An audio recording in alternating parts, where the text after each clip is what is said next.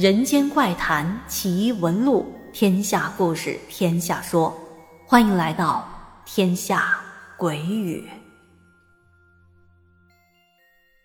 Hello，各位小伙伴们，我是天下，今天又来给您讲故事啦。我记得在咱们小的时候，家长总会嘱咐说：“啊，出去外面玩，但是你不能去一些陌生的地方，主要还是怕不安全。二来，在民间的传说中。”如果小孩去到一些陌生的地方，有可能会撞到一些不干净的东西。接下来咱们要说的这个故事，就跟上面说的情况有一些相似。是这样的，今天要说的这个故事，是一位来自浙江，名字叫做期望的小哥哥分享的。他说，当时我是上六年级，大概是十二三岁。有一天，就和同班的两个男同学，分别是小宋和小文，三个男孩约好了要一起出去玩那么出门的那一天，大概是类似咱们此时这种龙舟雨的天气，天很阴，随时要下雨的样子。他说，我们三个人大概是上午出去的，这一边走就一边瞎逛，走着走着就来到了一条从来没有进去过的巷子。这条巷子他们之前也路过几次，但是从来都没进去过。当时这期望小哥哥就说：“咱们也没来过这儿，不知道这小巷里头有没有什么特别的风景，要不要进去看一下？”同行的小宋和小文也说：“好，那反正都是在熟悉的地界内，走这些小巷子也不怕迷路。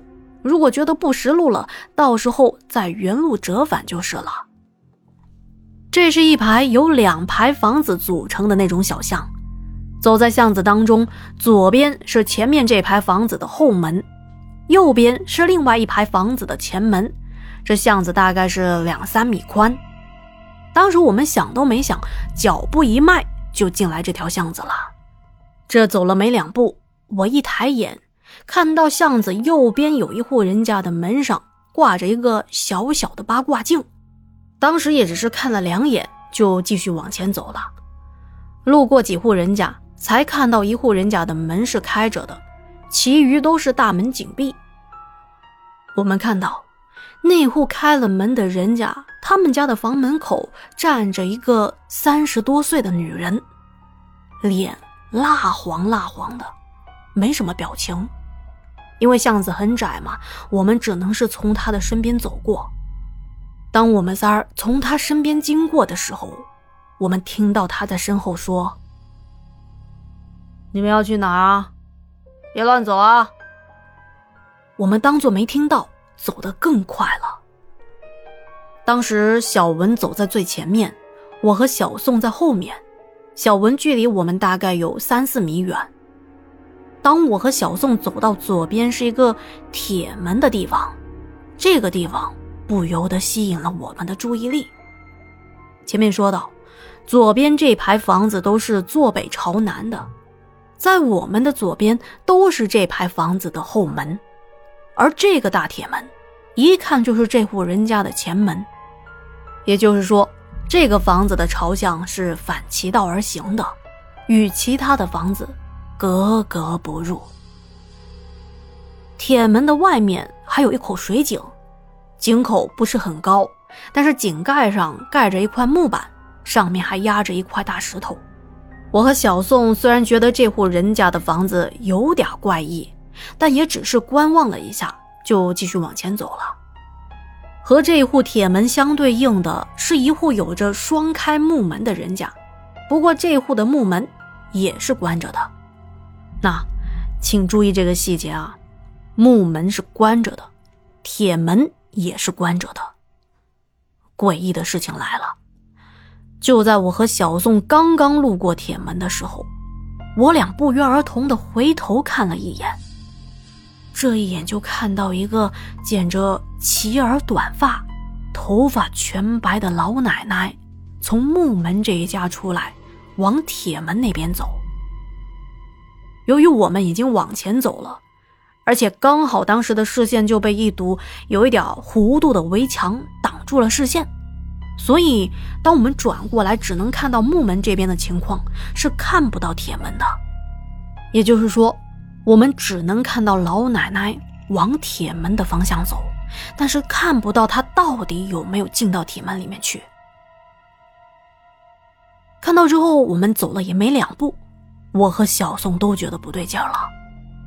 我问小宋：“哎，你刚才有没有听到开门的声音啊？”小宋摇了摇头。我说：“你也没听见吗？那走走走，看看去。”说着，我和小宋就往回走。结果一看，发现那个铁门没开。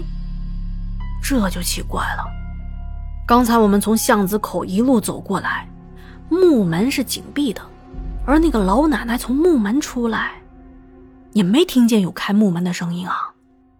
现在她又往铁门那边去，但是铁门也没有动静。那她去了哪呢？当时我就在想，我们见到的，该不会不是人吧？而这时候，小宋也过来跟我说：“哎，那个刚才那老奶奶会不会和这口井有关系啊？”我们看了看这口井，有些害怕，又想一探究竟，但是又不敢过去。于是，我们就把走在前面的小文给喊回来了。小文看我们留在原地，也不往前走。就问我们怎么了，我们就把刚才看到老奶奶的事情告诉了他。没想到小文听完一点都不害怕，他觉得我俩就是疑神疑鬼，他鄙视我们说：“哎，你俩就是看错了，哪有什么老奶奶呀？你们想看一下井里面有什么东西是吧？那我这就搬开，一起来看看。”说着就把井口的大石头给搬开了。那石头还挺沉的，但是我和小宋两个人不敢过去帮忙。好在小文的力气还是比较大的，他使了一下劲儿，就把石头抬起来，并且放在了井边。接着，他又把盖在上面的木板揭开，并且探头一看，没想到小文突然把木板一扔，就跑起来了。我和小松被他吓了一跳，也跟着跑。我们三个就往来的方向跑，跑出巷口就是大马路了。当时路上的行人并不多，但是当我们看到其他人的时候，心里的恐惧稍微平复了一些，就停下来休息。我记得我一边喘气一边问小文：“我说，你为啥跑啊？你吓我们一跳。”当时虽然我们跑得挺快的，但是这条路也没多远。可是，当小文转过脸来的时候，又吓了我们一跳，因为他整张脸一点血色都没有，连嘴唇都有点发青了。他哆嗦着告诉我们：“井井井井里，井里有个有个老奶奶。”这那那老奶奶长什么样子啊？我我我看到井里面，那那个老奶奶抬头看着我，但是但是里头太暗了，她的脸好白呀，我我我被吓到了，我我我我看了一眼就跑了，我我也不知道她具体是啥样的。就在我打算继续问小文的时候，就听到小宋在旁边大叫了一声：“啊，你你们看！”我们顺着他指的方向往刚才的小巷口看了过去，就看到巷子口站着刚才经过的那个三十多岁的女人。那女人还在那儿直勾勾的盯着我们看，而且更恐怖的是，那个女人的身后还站着刚才见到的那个。白头发的老奶奶。期望说，那天回家以后，他就病倒了，在家里休息了一个星期才回的学校。回学校之后，发现小文和小宋一直没来上课。后来听老师说，他们还转了学了，也不知道跟这件事情有没有关系。这事儿啊，也过去这么些年了，他们之间也没有再联系，也不知道小宋和小文过得怎么样了。希望他们一切安好吧。好的，以上就是今天的故事了。再次感谢期望小哥哥的分享啊！